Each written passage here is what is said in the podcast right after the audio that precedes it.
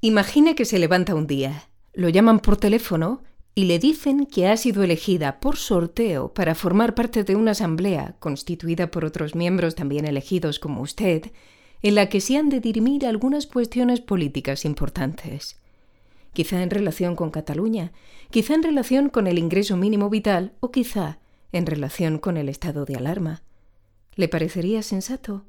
¿O cree que debería acaso un experto ocupar su lugar? Pues bien, de todo ello, de los sorteos en democracia, el conocimiento experto o el capital político, nos habla hoy José Luis Moreno Pestaña en entrevista de Elisa Delgado y Borja Jubería, estudiantes del grado de Filosofía de la Universidad de Málaga, junto con su profesor, Hugo Viciana.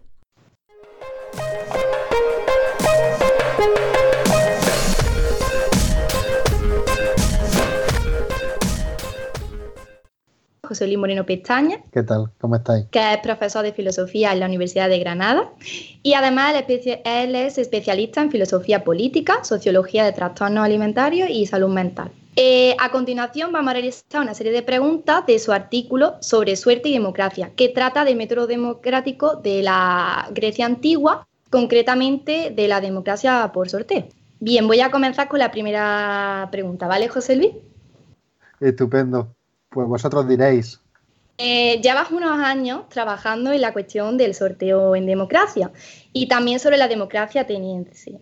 Hace poco has publicado un libro titulado Retorno a Atenas, que te lleva a realizar esta investigación sobre el sorteo y la democracia ateniense en concreto.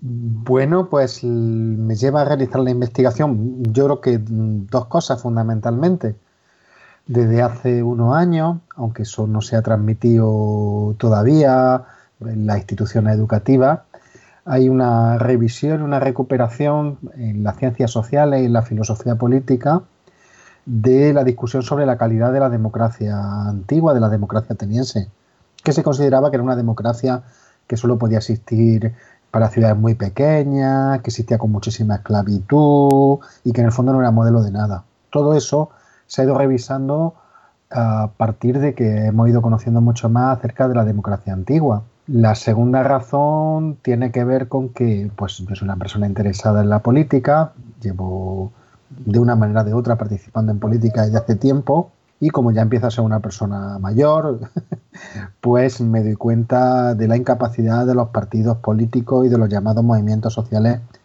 para corregirse y para no acabar generando dinámicas en la cual, digamos, las cosas acaban siendo decididas por muy pocas personas.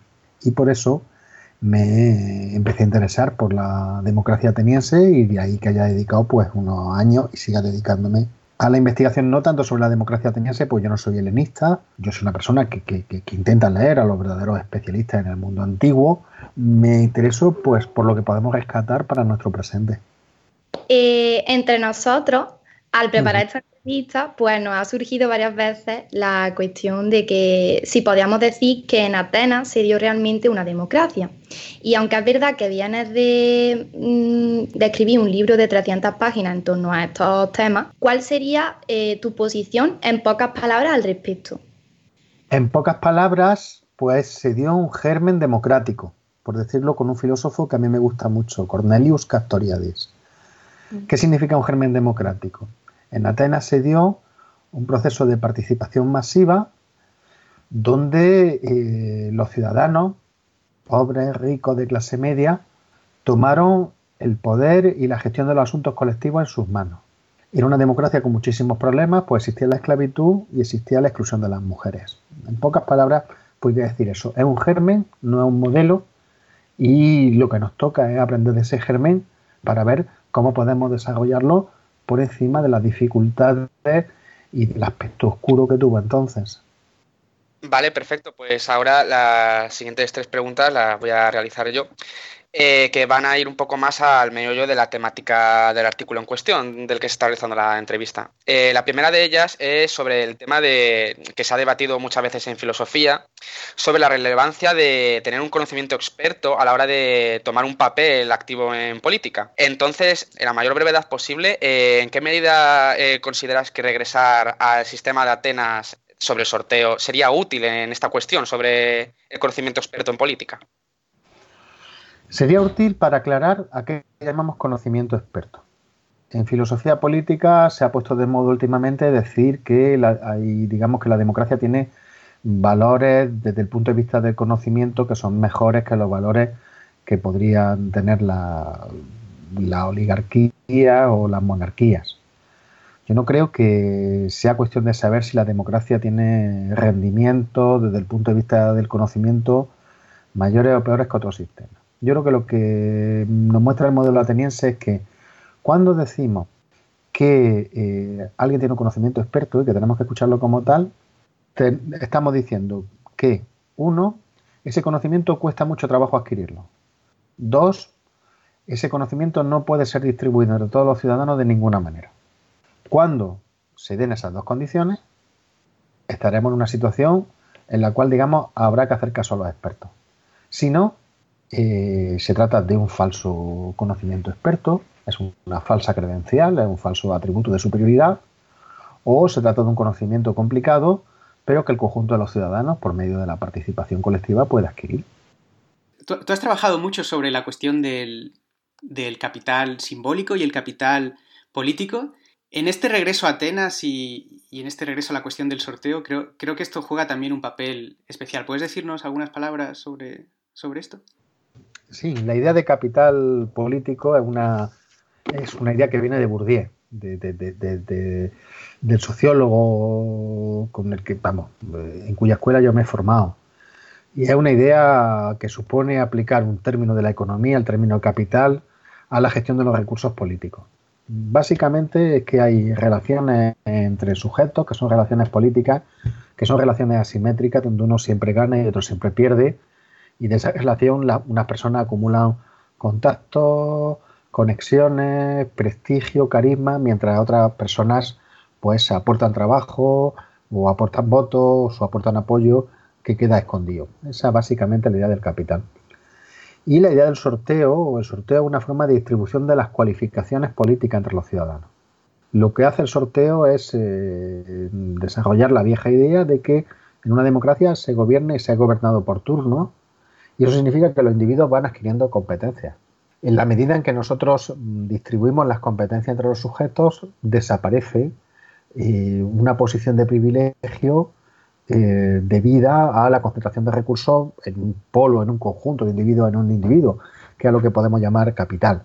Y esa es básicamente la idea, efectivamente, la, idea del sorteo, esto está muy bien visto, está muy vinculada a la cuestión del capital político y ahora estoy escribiendo un panfleto, bueno, un libro más pequeño y más directo y más mm, centrado en el presente y menos erudito, que retorna a Atenas, que se llama Los pocos y los mejores, donde dedico precisamente un capítulo al tema del capital político y a qué es el capital político. Precisamente porque mucha gente me lo ha preguntado, oye, esto es el capital político, esto tiene sus complicaciones y tal vale, muy bien. ¿Cree que la ciudadanía actual eh, se comportaría entonces de similar forma a la ateniense de la época antigua si se llegase a implantar eh, este sistema democrático donde hay un papel fundamental en el sorteo? Claro, tenemos que tener en cuenta que hay un factor determinante a la hora de hablar de fenómenos sociales, es decir, el tamaño del grupo. Siempre es bastante relevante que un grupo social sea pequeño, sea grande, sea mediano, etcétera. Entonces, si no me equivoco, la población total de Atenas eh, en la época antigua era una, alcanzaba un tamaño de unas 50.000 personas. Y si concretamos, por ejemplo, en España, este número es mil veces mayor, casi 50, casi 50 millones. Entonces, ¿sería eficaz este sorteo teniendo en cuenta un tamaño del grupo tan grande? Bueno, Atenas era una metrópolis enorme donde la gente no se conocía y donde había alrededor de 250.000 personas.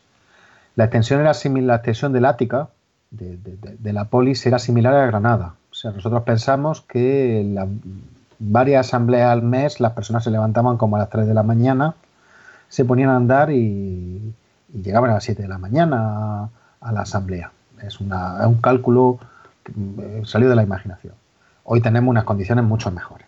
Si aceptáramos la idea de que depende del tamaño, pues la respuesta está clara. Todas aquellas unidades políticas que tengan un tamaño similar al del ateniense, gestionémoslas de esa manera. Yo creo que el tema del tamaño no es relevante. En primer lugar, porque nosotros tenemos ahí medios técnicos que sobrepasan con mucho los medios de los que disponían los atenienses, que cuando empezaban una asamblea la tenían que terminar simple y llanamente porque se empezaba a hacer de noche. Entonces, eh, eh, eh, nosotros tenemos muchas más capacidades técnicas. uno. Mm, dos, lo que se trata, lo que se trataría es de arbitrar formas escalonadas de participación política con distintos grados de presencialidad. Pues sobre eso hay muchas propuestas posibles. Una de ellas, por ejemplo, sería establecer formas de participación supondrían grados de representación de la ciudadanía diferentes a nivel local, a nivel provincial o a nivel autonómico o, qué sé yo, una forma de eh, jurado de ciudadanos eh, sorteados que sustituyese al Senado actual y que se encargase de cuestiones centrales de vigilancia de la actividad política, que podían ser pues, el control de la corrupción, la organización de debates sobre temas que tienen que ver con cuestiones constitucionales, reformas de sanidad, ahora lo estamos viendo con la crisis del coronavirus, eh, mm, educación, pensiones, etcétera. Entonces, yo diría lo que comentaba en la pregunta anterior, Atenas no es un modelo, el tema de las dimensiones de Atenas ya era muy importante. Por cierto, había una democracia mucho más grande que la ateniense, de la que conocemos menos, Siracusa, la gran democracia occidente, en Sicilia. Atenas no era la única democracia, había cerca de 100 poleis, de 100 ciudades-estado, de, de 1000 poleis, perdón, de 1000 ciudades-estado que tenían democracia. Entonces, eh, eh, eh, está la cuestión, de, la cuestión de las dimensiones y luego la cuestión de mm, el sistema ateniense no aplica el sorteo a todas las actividades políticas. Hay algunas actividades políticas en las que se aplican principios electorales.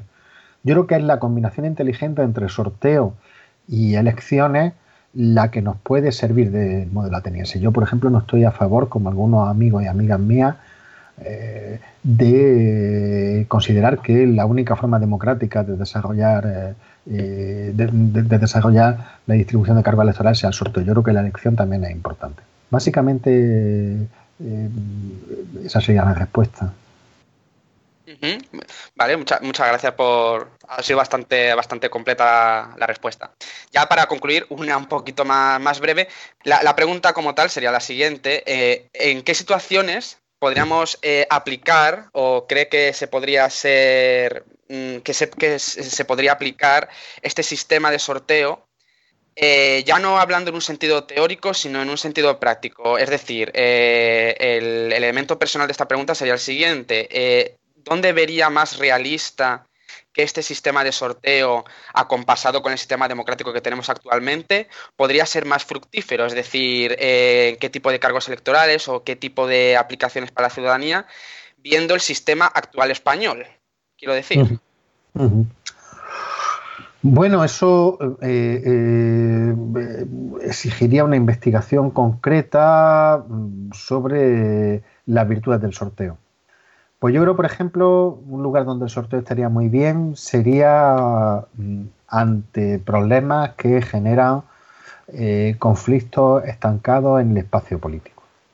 Yo creo que, por ejemplo, con una asamblea sorteada similar a la que han existido en Irlanda, a las que, según mis noticias, se están desarrollando en, en Bélgica, sobre el conflicto en Cataluña, una asamblea ciudadana, sobre las distintas alternativas posibles, eh, una asamblea que mm, trabajase con el asesoramiento de expertos, pero que fuera capaz de establecer un estado de la cuestión no manipulado sobre cuáles son, cuáles son, eh, cuáles son los contenidos del conflicto y cuáles son las salidas posibles, haría muchísimo bien a, a la actividad política española. Pues yo creo que, yo creo como muchas de las personas que abogamos por el sorteo, que los partidos tienden a radicalizar de manera absurda y en cuestiones muchas veces simplemente cosméticas a la ciudadanía.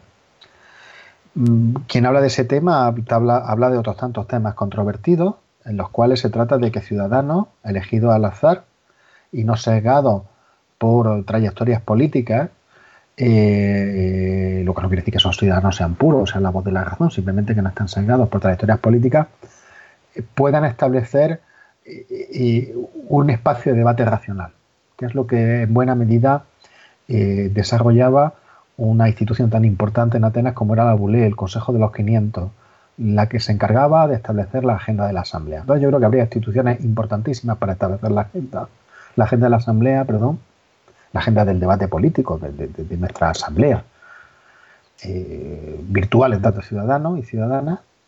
Y luego la segunda, por no extenderme mucho, yo creo que otra, otra función fundamental del sorteo sería mm, la vigilancia mm, de la corrupción.